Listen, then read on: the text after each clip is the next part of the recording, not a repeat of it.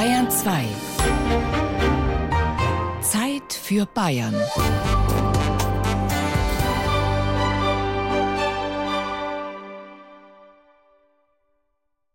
Einen schönen Sonntag, sagt Erna Raps.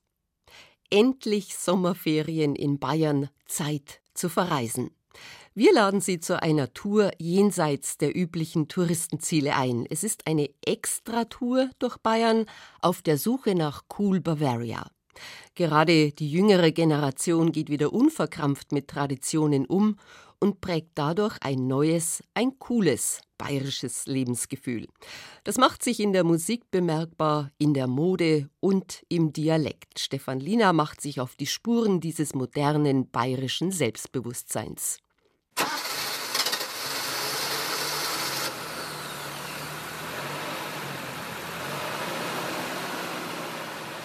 Die Reise beginnt mitten in Bayern, in Eichstätt. Wenige Kilometer vom geografischen Mittelpunkt des Freistaats entfernt startet Gustl. Gustl ist ein Oldtimer. Seine Laufbahn hat im Jahr 1982 als Krankenwagen beim Katastrophenschutz im Chiemgau begonnen, bevor er als bajuwarisches Expeditionsmobil in den Dienst gestellt wurde.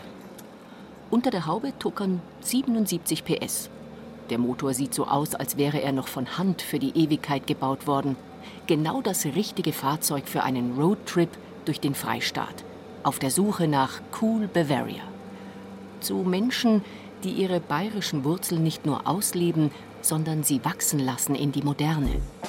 Die alpenländische Traditionen und Kultur mit Einflüssen aus aller Welt verbinden. Hip-Hop-Beats mit Blasmusik, klassische Tracht mit Streetwear-Mode.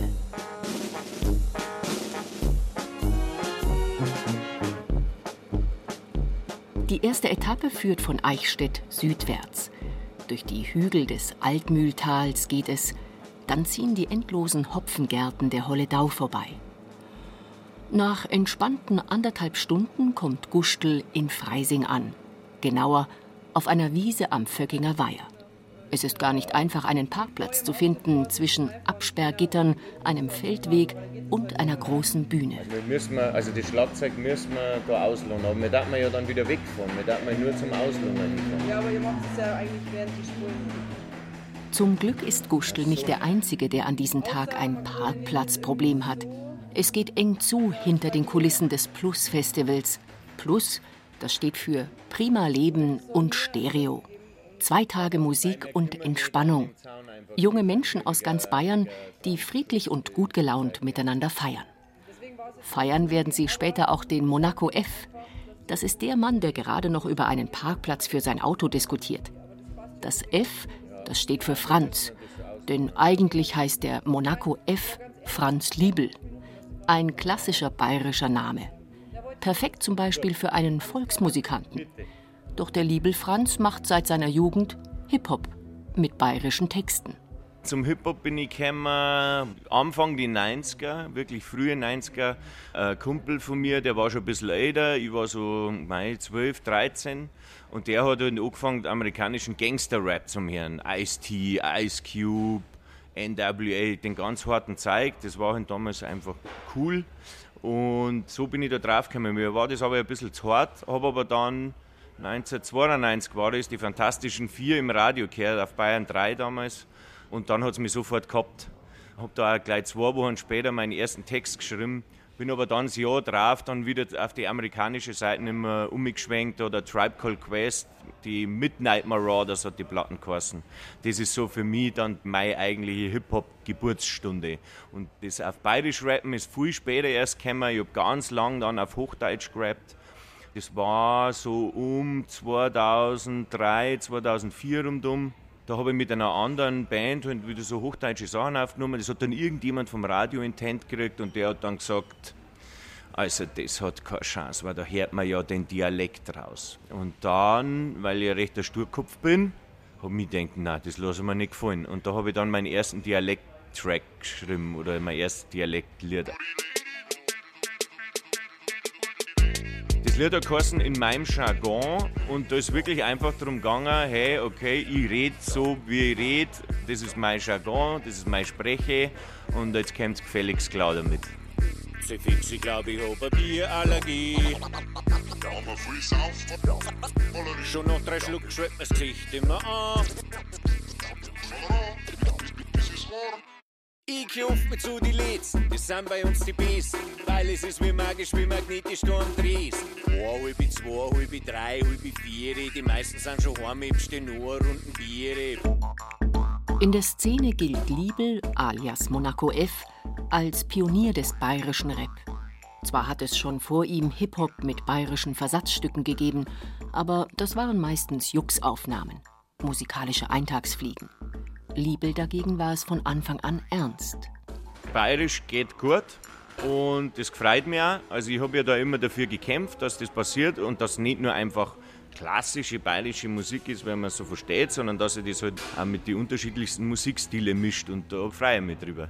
Franz Liebel wohnt mit seiner Familie in Wasserburg am Inn. Davor hat er lange in München gelebt.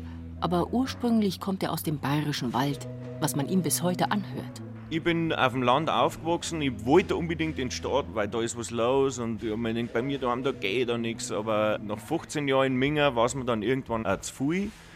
Das ist so die subjektive Seite. Die objektive Seite ist halt dann auch, dass einfach in der Stadt immer teiliger und teiliger wird. Alle müssen aber in die Stadt, weil es da mehr Arbeit gibt. Und das hat dann aber auch wieder ein bisschen mit dem Dialekt zu tun, finde ich, weil in der Stadt, wenn man jetzt Minga nimmt, gibt es kaum mehr dialektsprechende Leute weil es halt einfach so viele Zuzungen gibt. Das ist gar nicht best gemeint, das ist halt so. Also, und die müssen aber jetzt auch alle aufs Land ausziehen. Deswegen schauen wir mal, wie es dann in 20 Jahren in 60 Kilometer Umkreis von Mingen mit dem Dialekt ausschaut. Da bin ich schon gespannt. Kreuzfahrt sollst machen, nimmer Auto fahren. Den Abend genießen, dein eigens Loch krumm. Dein Kohle sollst hergeben mit deinen Enkel Locher. Und am Ende sollst der Kreuzel machen. Innerhalb von Altbayern ist es auch echt regional komplett unterschiedlich. Gestern zum Beispiel habe ich in Riedenburg gespielt. Und da war es so, da hat einer gesagt, ja, hey, ich komme von da, aber ich habe nicht alles verstanden. In der Mu, glaube ich, haben sie mal zu meiner ersten EP geschrieben, der kauzige Regner Dialekt des Monaco F. Und das ist einfach, der Dialekt, den ich habe, ist schon noch sehr, sehr weitlerisch. Und man hat da sogar in Bayern oft Verständnisprobleme, aber das macht mir gar nichts. Außerhalb von Bayern wird es natürlich dann ganz schwierig, da geht nichts. Hier in Altbayern dagegen, beim Plus-Festival am Vöckinger Weiher, da kennen und da verstehen ihn die Leute. Zum Beispiel in dem kleinen Bierzelt, wo sich die ehrenamtlichen Helfer und die Musiker ausruhen können. Musikerkollegen kommen vorbei, sagen kurz Servus. Wer mit Franz Liebel ins Diskutieren kommt, dem ist schnell klar, ihn treibt das Thema Bayern um. Was bedeutet Identität, Heimat? Und wie vermeidet man Klischees, das sind für ihn Themen, seit er Musik macht. Zuerst mit einem Projekt unter dem Namen Doppel D, heute als Solokünstler hey, wir sind Bayern, wir finden es da auch cool, aber wir sind mal anders, wir sind mal keine Trachtler nicht, wir sind mal nicht konservativ, wir nehmen uns nicht die Bayern-Flagge aufs Hirn auf, wir sind mal auch keine CSUler nicht, also das war schon sehr politisch damals. Mittlerweile ist es so, dass es eher so um Stadt-Land-Konflikte geht, weil das andere ist irgendwie fast schon Mainstream mittlerweile, also dieses Ich bin bayerisch, also hat schon eine politische Bedeutung, aber das ist extrem diffus. Also das ist ganz absurd. Ich habe schon Trachtler getroffen, die mit dem Joint neben mir sitzen.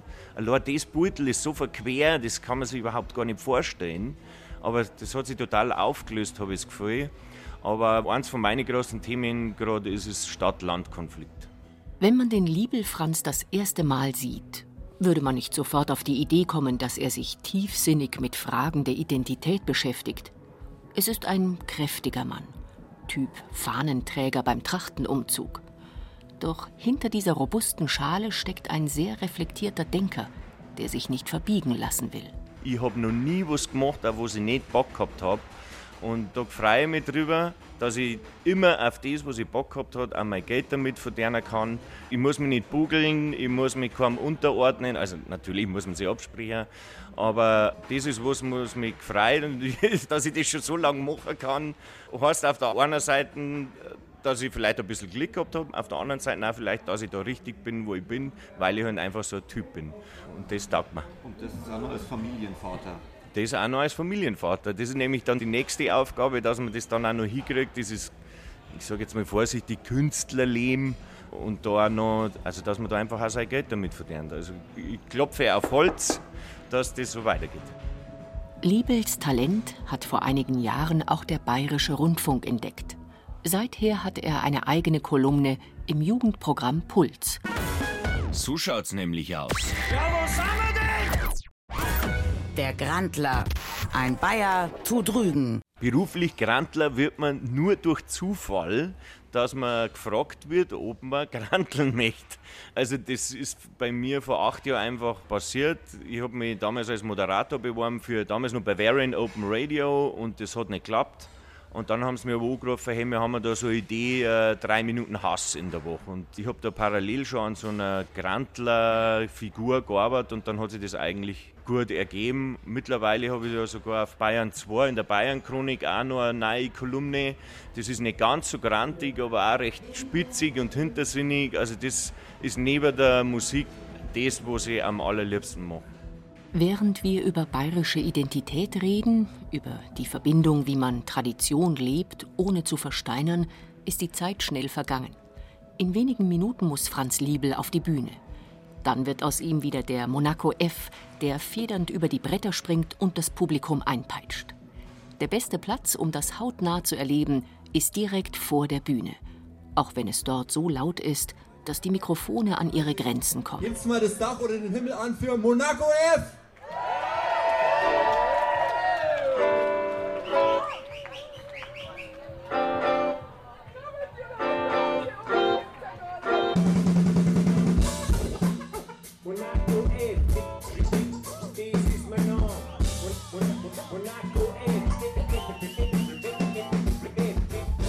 Also bei meinem Solo zeige ich so, ich wollte ursprünglich mit einer Band auf die Bühne gehen. Das hat sich aber dann einfach leider nicht ergeben, weil das teuer ist. Ich kriege einfach nicht die Gagen, das muss ich ganz offen so sagen. Aber ich habe einen Drummer dabei und einen DJ. Das bedeutet, der Drummer spielt die Drums live, ganz normal, der Schlagzeuger. Und alle weiteren Instrumente werden vom DJ eingespielt. Und ich rap dazu. Also ich möchte es irgendwann auch sogar noch so weit treiben, dass fast gar nichts mehr vom Band in Anführungsstrichen kommt, sondern dass der DJ und der Schlagzeuger quasi wie so eine Miniband fungieren. Und sonst mache ich einfach Druck wie Sau. Das ist das, was ich immer schon gerne mengen habe, wenn von der Bühne aber ein gescheiter Druck kommt, der bei den Leuten ankommt und sich die einfach zwangsweise entweder gar nicht mehr bewegen können, weil sie so unter Druck gesetzt werden, was auch schön ist. Ich mag das gerne oft, wenn mir eine Band einfach erstarren lässt oder halt, dass sie sich bewegen müssen. Das ist der Plan. Servus! Er hat nicht zu viel versprochen, der Monaco F. Druck hat er auf jeden Fall gemacht auf der Bühne am Vöckinger Weiher. Deswegen heißt es auf der nächsten Etappe erst einmal Entspannung.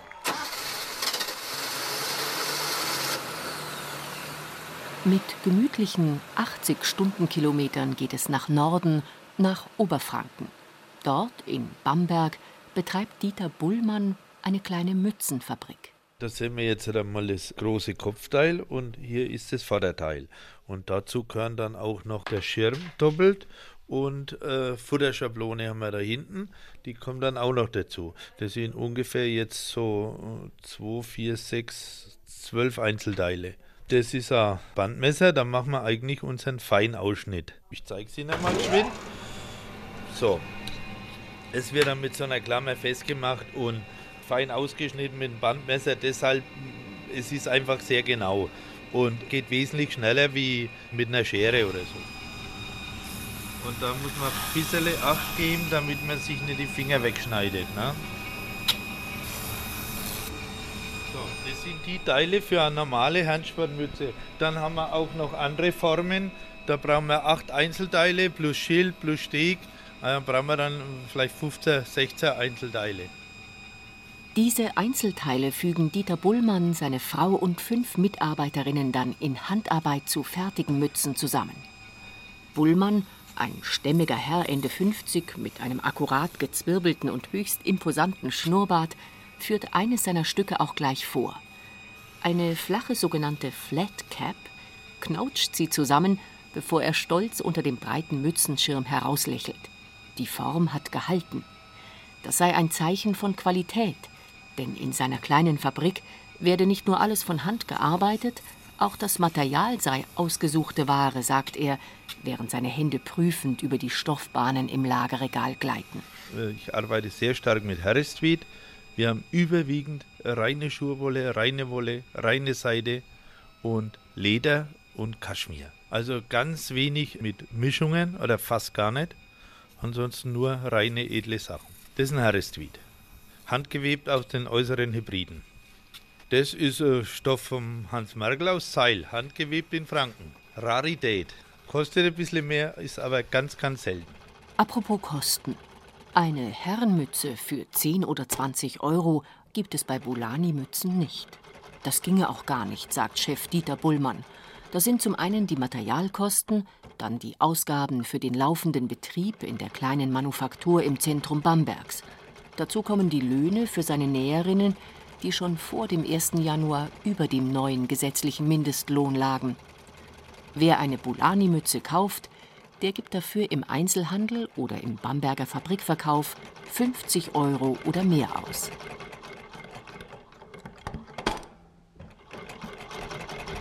Dieter Bullmann ist so etwas wie der Letzte seiner Art. Einst war Bayern ein globales Zentrum der Hut- und Mützenindustrie. Kopfbedeckungen aus dem Allgäu oder der Region Bamberg zierten Häupter in aller Welt. Doch das ist schon lange vorbei. Die Industrie zog auf der Suche nach billigeren Arbeitsplätzen weiter, erst ins europäische Ausland, dann nach Fernost. Natürlich ärgert uns das. Wir können es leider nicht verhindern. Wir können nur für uns in unserem Betrieb das so machen, dass es eben nicht Billigware verarbeitet wird. Nur edle, hochwertige Stoffe. Dieter Bullmann glaubt, dass er mit seiner 1998 gegründeten Firma die einzig verbliebene deutsche Mützenfabrik betreibt. Sein Handwerk hat er von der Pike auf gelernt, in einem großen fränkischen Betrieb, der einst Mützen für Behörden wie die Polizei herstellte. Das ist eigentlich so entstanden, dass ich bei meiner alten Firma, die hat zugemacht und da war ich halt schon fast 42 und mir ist nichts Besseres eingefallen, wie mich selbstständig zu machen. Und da ich ja in der Nähe von Bamberg daheim bin, ist uns nichts Besseres eingefallen, wie in Bamberg ein Geschäft aufzumachen mit Werkstatt hinten dran. In den vergangenen Jahren hat sich Bullmann ein Netz von Händlern aufgebaut. Die meisten von ihnen sitzen in Deutschland, aber er liefert auch nach Luxemburg und in die USA. Und nicht zuletzt macht er Maßanfertigungen für Kunden, die zu ihm nach Bamberg kommen. Das können wir schon mal das kann ich Ihnen schon mal zeigen. Da gibt es für jede Mützenform äh, eigene Holzform. Die ist fünfteilig und dann wird die Mütze da aufgezogen und von Hand gebügelt. Und das machen wir dann auch immer so mit einem Bügeltuch und richtig mit Dampf. Da wird es dann richtig warm. so. Dann werden da die Nähte ein bisschen so festgeklopft, damit es schön glatt ist alles. So sieht es dann fertig aus. Mit unserem Logo, Bulani Bamberg. Die Mütze ist ja jetzt soweit fertig und dann wird es da am Schirm noch festgetackert.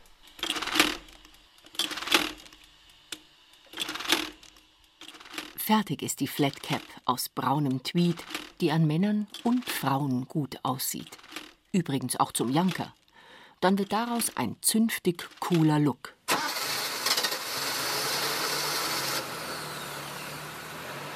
Wenn es darum geht, klassische Tracht mit lässigem Style zu kombinieren, dann findet man den richtigen Mann ein paar Autostunden südlich von Bamberg. Servus. Wer in den Laden von Tom Bacher kommt, der darf kein klischeehaftes Trachtengeschäft erwarten. In einer Ecke sind Skateboards gestapelt, in einer anderen Jeans. Und daneben T-Shirts auf denen ein verfremdetes Wildschwein aufgedruckt ist. Der Chef selbst trägt weder Lederhose noch Karohemd. Unter den Ärmeln seines schlichten Shirts lugen Tätowierungen heraus. Auf dem Unterarm zum Beispiel steht geschrieben Liebling. So heißt Tom Bachers Firma in Arzbach-Wackersberg, einem kleinen Ort bei Bad Tölz. In der Szene ist Bacher bekannt für eine kleine Revolution. Er hat vor einigen Jahren die Trachtenjacke quasi neu erfunden – Damals hatte er beruflich überhaupt nichts mit Mode zu tun. Bacher hatte ein Geschäft für Skateboarder und baute Funparks rund um die Welt. Über diese ständige Bereisung der Städte, wo wir diese Fanparks aufgestellt haben, haben wir halt verschiedene Eindrücke gehabt. Und war in Amerika drüben, da habe ich dann das Skateboarden mitgebracht vor 18 Jahren. Und das war halt immer das Thema, eine traditionelle Jacke mal zeitnah zu fertigen. Und da gehört halt eine Kapuzen drauf. Eine Strickjacke im Trachtenlook, aber mit Kapuze? Noch vor zehn Jahren wäre das undenkbar gewesen. Ein Verrat an der Tradition. Und umgekehrt hätte wohl kein hipper junger Mensch so etwas getragen. Deswegen gab es eine solche Jacke auch nirgends zu kaufen. Bis Tom Bacher kam. Wobei, eigentlich war es seine Frau Verena. Die fror nämlich abends oft im Biergarten. Tom Bacher machte sich seine Gedanken und entwarf einen Janker für seine Verena. Ein Teil aus Lammwolle, das weich, warm und gleichzeitig luftig sein sollte. Die Verena ist so entstanden, dass ich eine Kundin verzeiht habe, was ich im Kopf habe. Und ich konnte natürlich händisch nicht stricken, habe auch keine Zeit dafür gehabt. Und die Dame ist dann mit einer handgestrickten Kapuzenjacke, die wo sie selber nur mit kreiert hat, am 22.12. zu mir gekommen und hat gesagt, wie gefällt dir die? Und dann habe ich gesagt, die nimmst du jetzt nicht mehr mit, weil die schenke meiner Frau gleich zum Weihnachten. Dann hat die die jeden Tag dran und ist tagtäglich angesprochen worden, wo diese schöne Strickjacke her ist. Und das ist der Janka Verena. Zunächst war die Verena-Jacke ein Einzelstück. Doch aus dem Weihnachtsgeschenk für Tom Bachers Frau wurde mit der Zeit eine Geschäftsidee. Meine Frau ist halt immer wieder gekommen, jede Woche, wenn es die Jacken hat, gesagt, äh, die Jacken da funktionieren, die Jacken da funktionieren. Und ich halt hinten vorne kein Pulver nicht. Zwei Läden, vier Lehrlinge, GmbH verschuldet. Und ich habe immer zu ihr gesagt, du lass mal ja Ruhe mit der Jacken, weil wir müssen das finanzieren. Dann war die Idee, okay, man macht es. Dann haben wir sie erholt von diesen roten Zahlen und ich wollte dann das so haben, dass man eigentlich die Strickjacke auf ein T-Shirt ziehen kann. Weil es gibt nichts Schlimmeres, als wenn du langsam immer brauchst für Strickjacken. Wenn es kalt ist, ist es super. Wenn er warm wird, beißt er die Würze.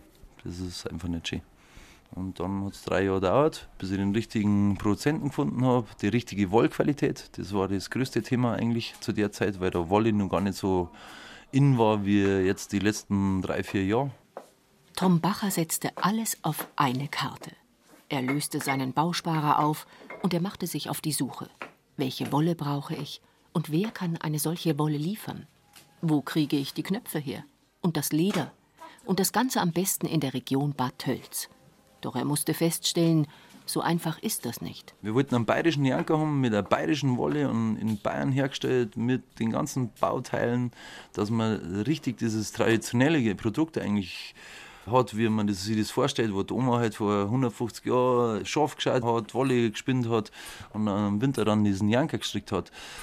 Und es gibt jetzt keine Möglichkeit mehr auf diese Wollgüte, wo ich jetzt bin, weil du kriegst ein Steinschaf da, Brillenschaf kriegst, aber das sind halt Wollarten, die meiner Meinung nach eher so für Loden kehren und so, weil man es halt brutal streng bearbeiten kann. Aber unsere Wolle ist halt so fein, dass wir keinen Hersteller gefunden haben in Deutschland. Am Ende wurde es Wolle von irischen Lämmern. Hergestellt werden die Janker auch nicht in Bayern, aber zumindest im Alpenraum. Nach langer Suche fand Tom Bacher in Slowenien einen Betrieb, der seinen Ansprüchen genügte. Das sind Strickprofis, genauso wie die Türken die, deren Stricker schon seit an und dazu mal und wir taten es gerne in Deutschland machen. Ich habe schon überlegt, dass ich mir selber Maschinen da hinstelle, aber wer bearbeitet ihr das? Was für eine Frau ich heute noch Strickjacken bei uns zusammen Was für eine Frau ich heute noch Knepf in einer Mehrfachstückzahl annähen? Du findest halt keine. Und wir dachten uns schon mal gefreut, wenn sie mal übermalten daten, dann kann man das vielleicht einmal fertig machen, dieses Gehirngespinst. Bis heute sind der Frauenjanker Verena und die Männervariante Thomas so etwas wie der Grundstein von Bachers Firma Liebling. Doch inzwischen ist eine ganze Produktwelt dazugekommen. Es gibt T-Shirts, Taschen, Gürtel, sogar Ski. Manches funktioniert sehr gut am Markt, anderes weniger, räumt der Chef mit einem Schulterzucken ein. Die junge Firmengeschichte hat auch schon einige Pannen überlebt. Zum Beispiel die Idee, einen Teil der Produktion nach Fernost auszulagern. Also ich war in China, ich war in Thailand. Mir ist bloß aufgefallen, auf der Straße in Thailand kannst du ein deutsche Cabana-T-Shirt für ein Drittel vom Preis kaufen, hat aber die gleiche Qualität. Dann habe ich die Leute gesucht. Dann bin ich da in den Hinterhöfe reingekommen und habe da dann zu denen gesagt, du druckst mal ein paar Liebling-T-Shirts. Und dann war es immer no problem, no problem. Und dann bin ich nach drei Wochen wieder abgehauen. Und dann habe ich mit einer E-Mails geschrieben und dann ist beim E-Mail-Verkehr immer bloß Big Problem, Big Problem da gestanden. Und ich habe eineinhalb Jahre auf meine Warte gewartet, wo sie mir eigentlich zugesagt haben, dass ich die in drei Wochen kriege. Das war das Ende der Idee, billig in Asien produzieren zu lassen. Cool Bavaria Made in Thailand, das hat nicht funktioniert, sagt Tom Bacher. Heute habe alles einen direkten Bezug zum Alpenraum, ohne verstaubt zu sein. Irgendwie schafft er es, Altes und Modisches zu kombinieren, ohne dass es altmodisch oder gar altbacken wirkt.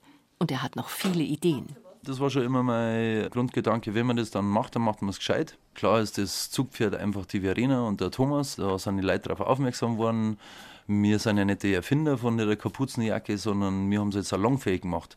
Über diesen Skateboardladen, wo wir aus States rausgekommen sind.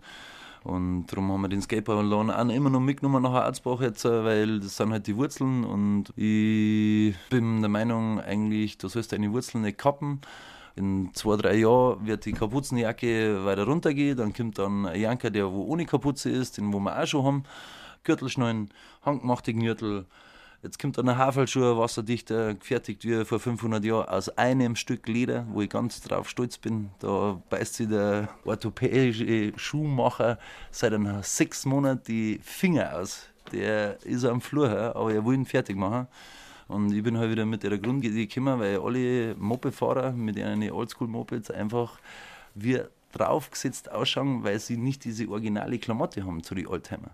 Mein größter Traum ist, dass du irgendwann einmal, Stefan, mit deinem China Oldtimer zu mir herkommst und sagst, gib mir die richtige Klamotte. Dann zeige ich dir die Grundstoffe, dann ist die Stefanie da und dann schneiden wir dir das auf den Leib und dann kannst du schön deine Frau am Sonntag ausführen. Mit deinem Oldtimer. Tom Bacher selbst steht auf Skateboarde, alte Autos und Motorräder und auf seine Heimat Bayern. Zwar sieht er mit seinen kurzen roten Haaren, den Tattoos, der stylischen Mütze nicht aus wie der klassische Trachtler.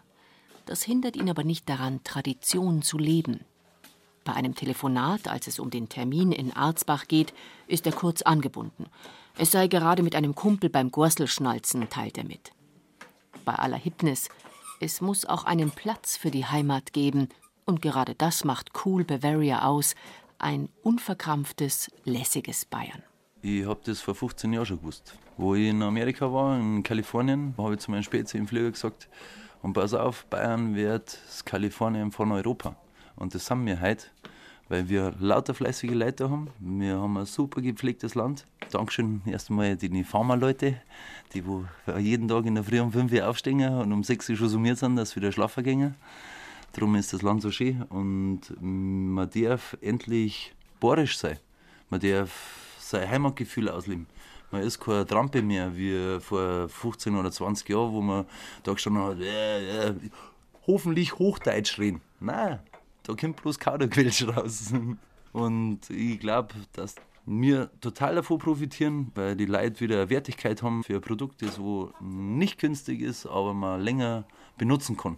Und das ist auch gut so, weil es hat ja komplette, sage ich mal, Infrastruktur da ist der Lehrling, da ist der Festangestellte, da ist der, ja, alle haben einen Pulver, der Metzger kann leben, der Bäcker kann leben und der Ortschaft wird wieder belebt, weil dieses Ortschaftssterben, da wenn man in gewisse Gebiete fährt, da ist halt nichts mehr los, weil es halt kaputt gemacht worden ist.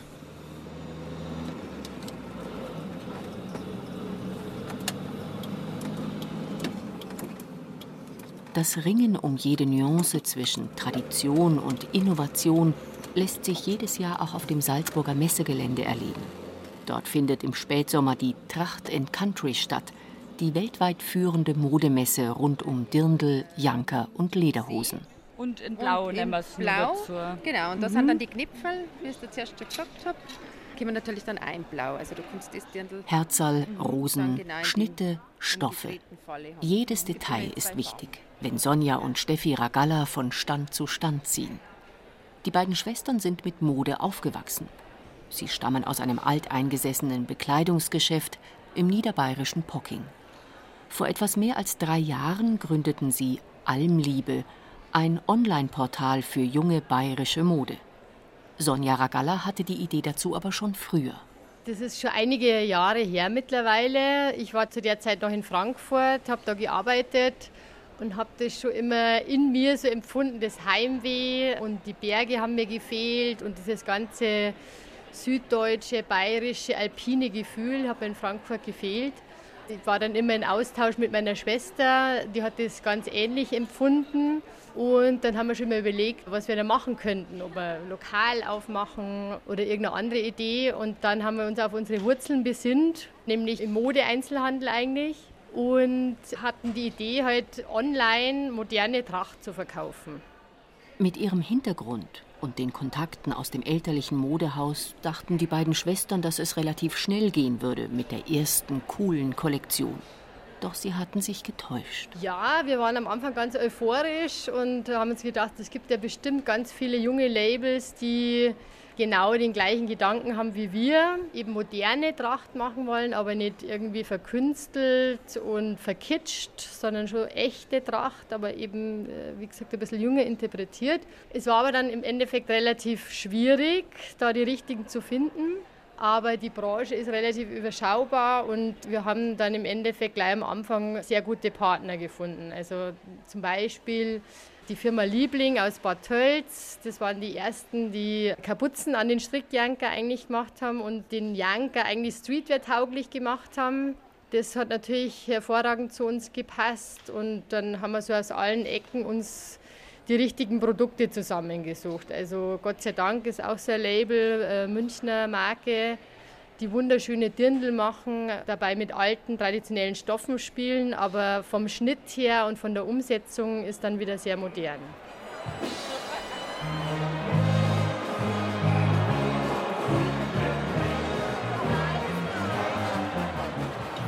Apropos modern, das Münchner Oktoberfest. Und auch dort ist es ja seit einigen Jahren wieder in, in Tracht zu erscheinen. Oder zumindest in einem Aufzug, den man für Tracht hält. Da werden dann oft quietschbunte Minikleider getragen, textile Machwerke aus Kunstfaser, erstanden beim Discounter für ein paar Euro. Wie sehr graust es jemandem wie Sonja Ragalla, wenn sie so etwas sieht? Sie versucht es mit einer diplomatischen Antwort. Ich war vom Fest auch noch unterwegs vor kurzem und da ist mir auch wieder massiv aufgefallen, gerade die ganz Jungen die jetzt sehr bunte Dirndl anhaben mit Seidenbändchen und sehr kurz und auch wieder so Kamenblusen, die über die Schulter reichen.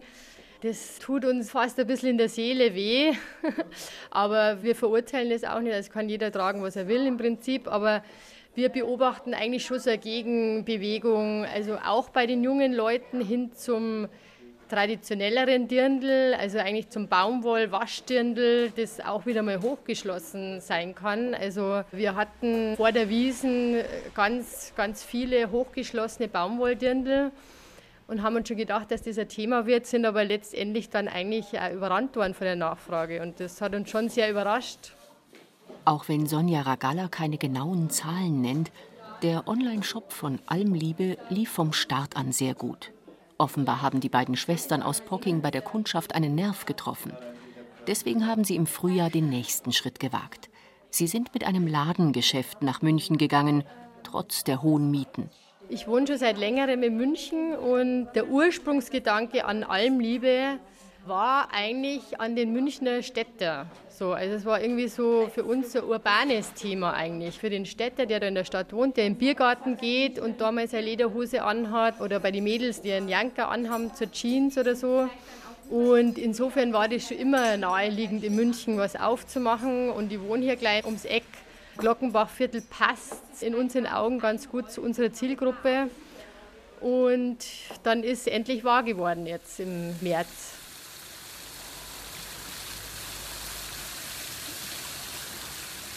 Ein paar Minuten vom Münchner Glockenbachviertel entfernt treffen wir Josef Winkler am Weißenburger Platz in Heidhausen, direkt am plätschernden Brunnen.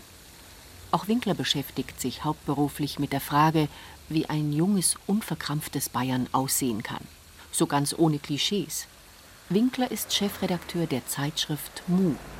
Das Blatt erscheint viermal pro Jahr und es ist so etwas wie das Zentralorgan von Cool Bavaria.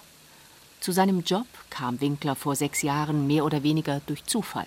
Ich war damals Journalist oder Redakteur, freier Redakteur beim Musikmagazin Musikexpress. Und da stand ein Umzug nach Berlin an. Der Verlag hat damals beschlossen, das war im Jahr 2009, uns alle nach Berlin zu verfrachten. Für mich war relativ klar, dass ich da nicht mit will.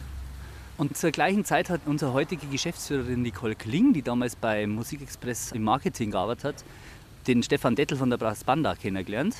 Und die haben an seinem Biertischgespräch am Abend mal so, da der Stefan sich äh, echauffiert darüber, dass die Nicole jetzt dann aber arbeitslos ist, weil der, der blöde Verlag da auf Berlin aufgezirkt mit den Hefte. Und dann war dieses Ding so, da machen wir halt unser eigenes Heft da, die sind unser Marschlecker da, wir sind halt nach Berlin, dann machen wir unser Heft über Bayern da. In Bayern, da gibt es auch nur. Und das war nur so ein Paff. Und dann nennen wir es Mu. Musi und Heimat. Die Zeitschrift Mu ist ein ziemlich einmaliges Blatt. Winkler leitet kein Hochglanzmagazin, dafür reicht das Geld nicht. Finanziell bewegt er sich auf einem schmalen Grat. Großen Anzeigenkunden sind die Geschichten wohl zu kritisch. Eine Ausnahme. Der Bayerische Rundfunk ist ein treuer Kunde. Umgekehrt ist Winkler ein Fan des BR. Höre seit langer Zeit fast rund um die Uhr Bayern 2. Und das war ein starkes Vorbild, weiß ich nicht, Vorbild ja, und vor allem steter Quell von Inspiration, sagen wir so, oder Steinbruch für Themenfindung, weil da natürlich so viele Sachen passieren. Ich huck da und her, während die an der Mu arbeiten, her Bayern 2 und dann ist da auch mal wieder was, wo ich mir aufschreibe, oh, das, ist einmal was für uns und dann das merkt man im Heft, viele Sachen, die wir im Heft haben, oder oft in jedem Heft ist mindestens, glaube ich, eine Geschichte, die in irgendeiner Weise äh, beruht auf einem Bayern 2 Feature, das ich gehört habe, wo ich dann den Autor kontaktiert, der das dann in eine Printform umarbeitet, was manchmal oder oft sehr reizvoll sein kann, weil du dann ein Hörstück hast, das auch mal ein Lesestück ist, wo du aber dann auch die Bilder dazu hast. Bayern 2 ist sehr, sehr inspirierend für die Mu und hat sehr großen Einfluss gehabt. Josef Winkler ist ein schlanker Mann, der redet wie ein Wasserfall, schnell vom Hundertsten ins Tausendste kommt. An einem Biertisch im Park philosophiert er darüber, was eigentlich Bayern ausmacht und wie ein Magazin aussehen muss, das sich ausschließlich und durchaus kritisch mit dem Freistaat beschäftigt. Von Bayern für Bayern ohne Selbstzufriedenheit. Da haben sie ja da drei Leute gefunden, die nicht dieser These anhängen, dass wir die Allergeilsten sind in Bayern, sondern der kritische Ansatz oder das ein bisschen mit einer gewissen Drehung zu betrachten, war da schon mit dabei, weil man natürlich nicht hergeht und sich hinsetzt und sagt, hey geil, wir machen jetzt das fette Klischee-Magazin über Bayern. Das war eigentlich klar. Bei allem Schimpfen über die Landespolitik, über den Ausbau von Donau und Münchner Flughafen, über selbstbesoffene Klischee-Bayern der Chefredakteur der Mu liebt seine Heimat zutiefst, gerade weil sie oft so widersprüchlich ist, dass er schier daran verzweifeln möchte und weil es so viel zu entdecken gibt. Wir haben damals überlegt, wenn wir jetzt in Baden-Württemberg waren, gab es da auch so, auch so viele Sachen, die man reinschreiben kann. Vielleicht ja, da müsste man aber wahrscheinlich drinstecken in Baden-Württemberg. Bei Bayern hat man das Gefühl, man kann da ganz Heft auch nur mit den Klischees füllen und wahrscheinlich mehrere Jahrgänge nur mit den Klischees schon füllen. So viel Zeigel gibt es da. Und was heißt Klischees, ist immer so hart Wort, aber einfach mit den Sachen, die einem sofort einfallen. Und wir haben gesagt, wenn man das dann noch viel weiter aufmacht, dann wirklich eben nicht nur immer auf die Berge und auf den König Ludwig abhebt, da gibt es einfach wahnsinnig viel zu erzählen. Viel zu erzählen, das hat er auf jeden Fall, der Josef Winkler. Das haben sie alle, die auf ihre Art versuchen, bayerische Traditionen fortzuentwickeln, weg von Klischees und raus aus Sackgassen. Auf der nächsten Fahrt geht es deshalb zu einem, der sich eine besonders schwere Aufgabe vorgenommen hat, die Modernisierung der bayerischen Wirtshauskultur. Die Schwalbe kenne ich, weil ich hier in der Gegend in Schulganger bin. Die Schwalbe, die hieß früher mal Hackerstüberl und die habe ich kennengelernt, da war ich in der fünften Klasse am Abjahren-Gymnasium und habe mir bei der Frau Weichselbaumer, ihr Sohn ist heute mein Vermieter, einmal ein Eis geholt. Und das hat es mir durch ein Guckloch da vorne an der Theken rausgegeben, weil Kinder durften nicht ins Wirtshaus rein. Also habe ich die Schwalbe seit meiner frühesten Kindheit in Erinnerung. Das hat sich dann ein bisschen gewandelt. Wo wir Abitur gemacht haben, in der Kollegstufe, hat man schon einmal eine Freistunde genommen, die keine war. Und ist halt in der damals noch Hackerstübel genannten Schwalbe zum Schafkopf vergangen. Da hat man dann eine Reitdörfer in so einer Freistunde. In gewisser Weise ist Rainer Rostock auch heute wieder eine Art Schüler. Vor einigen Monaten hat er im Süden Ingolstadts das Wirtshaus Schwalbe übernommen. Es ist kein klassisches Ausflugslokal oder ein von sich aus schönes Bauernwirtshaus, sondern ein nüchterner Nachkriegsbau mitten in einem Wohnviertel. Rainer Rostock selbst stammt auch nicht aus einer Wirtefamilie. Mehr als 20 Jahre war er in der Werbebranche, hatte eine eigene Agentur, arbeitete für diverse PR-Firmen. Bis er genug davon hatte, immer nur recht gescheit daherzureden, wie er sagt. Er schmiss seinen Job hin und wurde Wirt mit einer Mission: das bayerische Wirtshaus in die Moderne zu überführen. Draufgekommen bin ich, weil ich das eigentlich schon ziemlich lang mit mir rumgetragen habe und aus einer völlig anderen Perspektive die bayerische Wirtshauskultur verfolgt habe. Natürlich als Gast in Wirtshäusern und ich aber auch aus beruflicher Sicht den Niedergang der bayerischen Wirtshauskultur verfolgt habe, weil aus meiner Sicht alle diese sagen wir, kulinarische Wende verpasst haben, die in den 80er Jahren in Deutschland und insbesondere in Bayern durch den Zuzug einerseits von Menschen aus dem Ausland und andererseits durch die vermehrte Urlaubs- und Reisefreudigkeit unserer Bewohner eingetreten ist. So diese kulinarische Wende, die besagt für mich weg vom Schweinshaxen hin zum Leichten. Und das Gegenmittel, das die bayerischen Wirte gefunden haben, das war halt die nächst billigere Schweinshaxen gegen die leichte Nudel aus Italien mit einer schönen Soße. Die zweite kulinarische Wende war der Einzug der, in jeder Stadt ist es bekannt, Asia-Paläste sondersgleichen der leichten asiatischen Küche und jeder hat es gern genommen, weil, wie gesagt, parallel zur Reisefreudigkeit auch die Kenntnis und der Genuss solcher Speisen sich einfach erweitert hat. Und das bayerische Wirtshaus hat wieder mal nichts anderes gemacht, wie die nächstbilligere Schweinshaxen anzubieten und ist dabei vom rechten Weg abgekommen. Doch was ist der rechte Weg? Rainer Rostock hat eine einfache Antwort. Meine Idee ist ja nichts Neues. Meine Idee ist eigentlich was Uraltes. Ein Wirtshaus in Bayern ist entstanden aus einem Bauernhof. Da hat einer Viecher gehabt und hat eine Landwirtschaft gehabt und der Onkel hat irgendwo einen Fischtümpel gehabt und irgendwann war das Dorf mit Menschen, die sich darum angesiedelt haben, groß genug, dass man gesagt hat, jetzt macht man eine Gaststube. Und dann hat man das verkauft, was man in unmittelbarer Nähe eigentlich produziert hat. Echt, ehrlich, nachvollziehbar, jeder hat es kennt, jeder hat gewusst, der Odel, den die Kier produzieren, der kommt drüben auf dem Acker und so wird da gedüngt. Man kann sich jetzt schlecht auf die ganze Industrialisierung der Lebensmittelindustrie berufen, wenn man als Wirt halt sagt, irgendwie geht es nicht mehr, aber letztlich ist es genau der Tatsache geschuldet, dass alle vergessen haben, was eigentlich ehrlich, echt und nachvollziehbar ein gutes Essen ausmacht. Das ist die Herkunft der Produkte.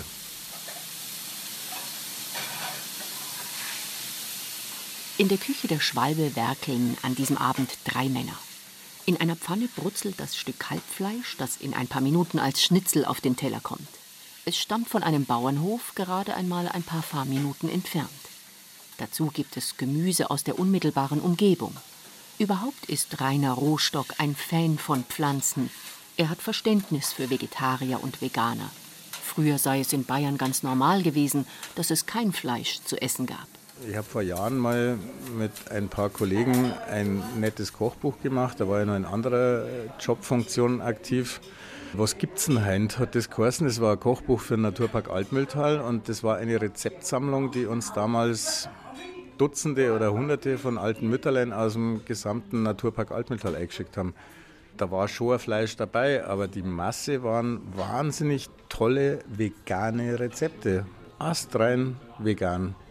Und wir versuchen das in die Moderne zu übersetzen und natürlich anspruchsvoll zeitgemäß auf einem großen Teller, schön, klar, muss gut ausschauen, zu interpretieren. Und jetzt gibt es halt heute zum Beispiel auf der Karte ein Carpaccio von Rüben, von roter Beete, Kohlrabi, ein Radi und das mit einer schönen Himbeeressig-Vinaigrette und ein bisschen Rucola-Pesto dazu. Da bist du gericht, da brauchst du nichts anderes zum Essen und das ist wunderbar. Und das wächst zwei Kilometer im Umkreis von der Wirtschaft im Boden. Ein Damenstammtisch in der Wirtsstube hat sich geschlossen das Rüben-Carpaccio bestellt. Es scheint zu schmecken. Die Teller sind komplett leer gegessen. Rostock lächelt zufrieden. Seine Idee, alte bayerische Gerichte modern zu verpacken, kommt an. Als nächstes will er noch mehr Leben in sein Wirtshaus Schwalbe holen, Veranstaltungen und Musikanten. Ja, den alten Schützensaal, den würde ich gern in eine Art Kaminstüberl verwandeln. Der Schützensaal hat ja eine bewegte Geschichte. Meine ältesten Stammtische, die ich heute hier drin habe, die erzählen mir immer wieder wahnsinnige Geschichten von Faschingsbällen, von Hochzeiten, von Geburtstagsfeiern, die sie da drum gefeiert haben.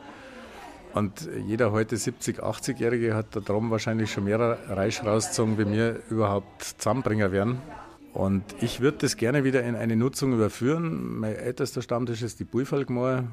Die haben da drum noch so einen Devotionalienschrank mit allerlei tollen Utensilien, kleine Standarten und spezielle Maßkriegerl, die für irgendwelche verdienten Mitglieder angefertigt wurden. Und die sollen wieder ihren Platz haben. Und gleichzeitig soll es, mei, lass mich Bayern 2.0 nennen, den modernen Touch kriegen, dass man diese Traditionen mit dem, was ein jüngerer Gast vielleicht erwartet, verbindet. Also, jetzt braucht man einen englischen Begriff, die Verbindung von Lounge und Almhütten, die Verbindung von Wirtshaus und Cocktail, die Verbindung von bayerisch echten Zutaten und nachvollziehbarer Herkunft mit einem modernen kulinarischen Anspruch.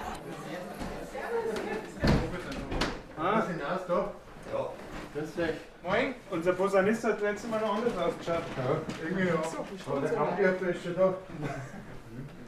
Inzwischen hat der Wirt Rainer Rostock auch schon Kontakt aufgenommen mit Musikern, die in der Schwalbe die Wirtshauskultur beleben sollen. Einer davon ist Stefan Rixner aus dem benachbarten Eichstätt.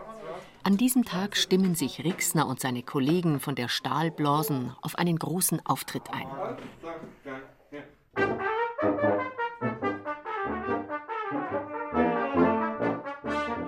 Region Mittelbayern gelten die fünf jungen Männer als Innovatoren der traditionellen Volksmusik, werden oft für Auftritte gebucht. Dabei entstand ihr Projekt in einer Schnapslaune. Das war im Jahr 2006 und zwar war das hier in Eichstätt im Fiddlers. Das ist ein Irish Pub hier und das war eigentlich eine spontane Idee und im Grunde waren wir, glaube ich, auch alle betrunken. Wir haben uns dann auch schon an diesem Abend auf den Namen Stahlblosen geeinigt Deswegen ist der Name wahrscheinlich auch so seltsam für viele. Wir sind von der Besetzung her eigentlich ein klassisches Bläserensemble, das heißt, wir sind zu fünft. Eine Tuba, zwei Trompeten, ein Horn und eine Posaune. Und mit dieser Besetzung kann man natürlich relativ breit gefächert arbeiten. Also wir machen klassische Musik, wir machen Volksmusik, aber wir machen auch moderne Musik. Alles, was wir machen, ist von mir arrangiert, speziell für diese Besetzung. Kommen auch moderne Sachen dazu, Lavras Banda, solche Sachen.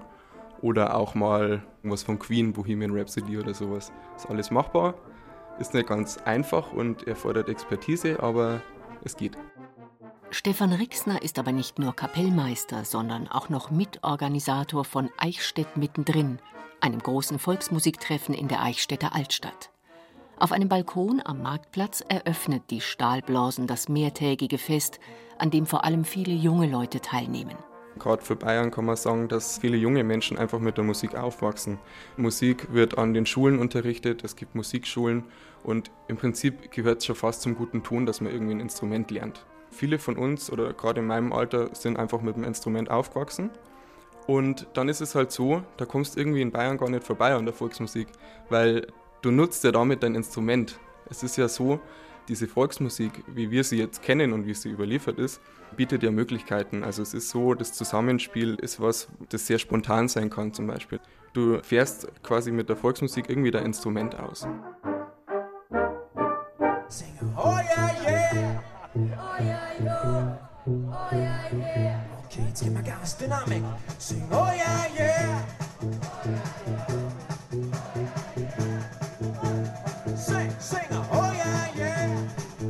Zurück zum Ausgangspunkt der Reise, dem Festival Prima Leben und Stereo bei Freising. Aus der Volksmusik kommen auch Ray und seine drei Mitmusiker. Das Quartett aus München steht am Vöckinger Weiher auf der Bühne und bringt eine ganze Wiese voller Menschen zum Tanzen. Nicht mit dicken Beats, sondern mit einem Hackbrett und einer Tuba. Impala Ray heißt die Band aus München. Unter Kennern gelten die vier als riesige Talente und sie erspielen sich ein immer größeres Publikum mit ihrer eigenwilligen Mischung aus bayerischer Volksmusik und amerikanischem Folk. Ich bin ein Bayer, von dem her bayerische Instrumente liegt relativ nah und das andere, Mai, ich habe einen Urlaub gemacht da drüben in San Francisco und es ist so brutal da drüben, äh, dass ich gesagt habe, Herrschaftszeiten, das müssen wir irgendwie zusammenbringen. Wir haben einen eigenen Stil entwickelt, der heißt Bay Folk. Das Bay steht sowohl für, für Bayern, weil wir bayerische Instrumente haben, also Tuba, Hackbrett, klassische Gitarre. Und das Bay steht auf der anderen Seite für die Bay Area bei San Francisco. Deswegen die englischen Texte und das vermischen wir zu unserem Sound. Wir haben uns alle in München gefunden. München ist unser Base, da studieren wir oder haben studiert. Und da hat sich alles zusammengefunden im Prinzip. Im englischen Garten, da proben wir immer draußen, weil die Proberäume so teuer sind.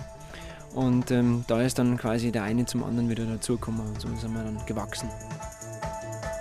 Also tatsächlich, der Traum ist Amerika. Der Traum ist, äh, die Westküste entlang zu fahren und da überall zum Spulen, wo es Spaß macht. Auf die großen Festivals in Amerika. Es klingt jetzt vielleicht ein bisschen überheblich, aber es ist halt einfach, ich glaube, die Leute taten schon ein bisschen blöd schauen, wenn sie das Hackbrett und die Tuba dann singen mit den mit die englischen Texten. Und das wäre dann wohl die Vollendung eines Kreises. Einflüsse aus aller Welt kommen nach Bayern, die hiesige Kulturszene saugt sie auf, verbindet sie mit bajovarischer Tradition zu etwas völlig Neuem, unverkennbar Bayerischem. Und am Ende wird daraus ein bayerischer Kulturexport, der Menschen auf anderen Kontinenten Instrumente wie ein Hackbrett näher bringt. Bandchef Ray jedenfalls glaubt an solche Entwicklungen. Er sieht darin eine Chance, künstlerisch und menschlich.